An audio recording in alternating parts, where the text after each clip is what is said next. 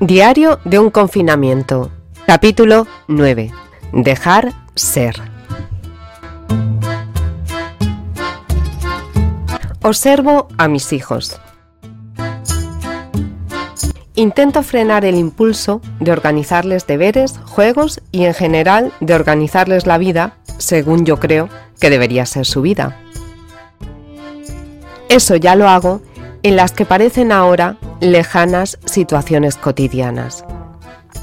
Los días de diario solía asumir el papel de guardia, que vela porque cumplan con sus tareas, cada una en su hora.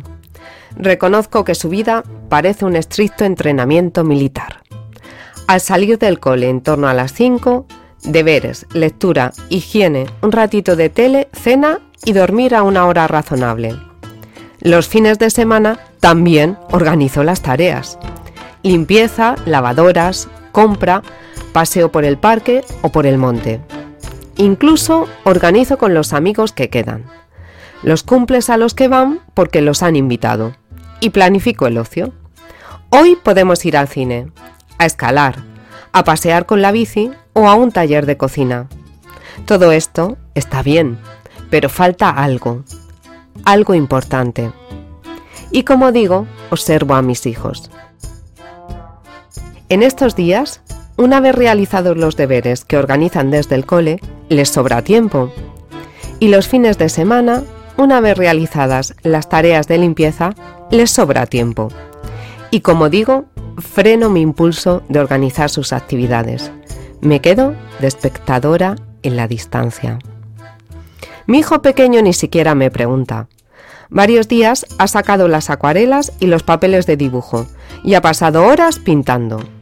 Después de pintar, coge un libro o saca las construcciones de Lego y de nuevo vuelan las horas. Se ha dedicado a rebuscar entre sus juguetes y rescatar algunos de ellos caídos en el olvido, por no decir casi todos. Ha redescubierto el placer de modelar arcilla. Ni siquiera se enfada cuando no le sale bien, la aplasta y vuelve a empezar. Mi hija mayor ha vuelto a sacar el diablo. Comprueba que todavía se acuerda de los trucos que hace dos años la convirtieron en campeona del diablo de su clase. Dos años, tiempo que lleva el diablo en un rincón de su armario. Al otro lado del diablo encuentra un pequeño dron volador. Lo trajeron los reyes y todos recordábamos el día que lo estrenó. Y ahí acaban nuestros recuerdos. Estos días el dron vuela con pericia de una habitación a otra.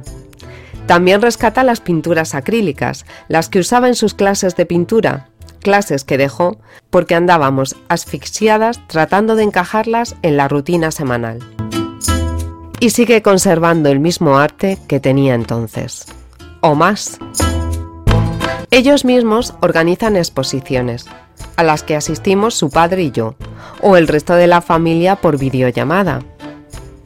Mi hija se ofrece de maestra de diablo de su hermano. Mi hijo envuelve sus figuritas de jama en papel de regalo y nos las reparte.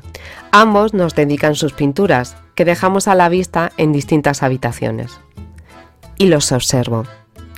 Y en estas ocasiones los veo radiantes, emiten luz, alegría, orgullo, satisfacción. No siempre encuentran lo que hacer a la primera. A veces pasan un rato tirados, aburridos y hasta casi enfadados por no saber qué hacer. Pero ganan las veces que encuentran algo a lo que dedicarse, que las que no.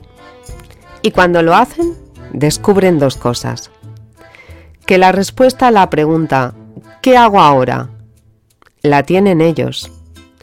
Que es el hecho de que su elección sea suya la que hace que puedan expandir sus dones y se sientan felices ejercitándolos. Aunque quizá la que aprende soy yo. Aprendo que debo dejarles ser. Me acordaré cuando acabe la crisis. Por si acaso lo estoy escribiendo, así solo tendré que releerlo.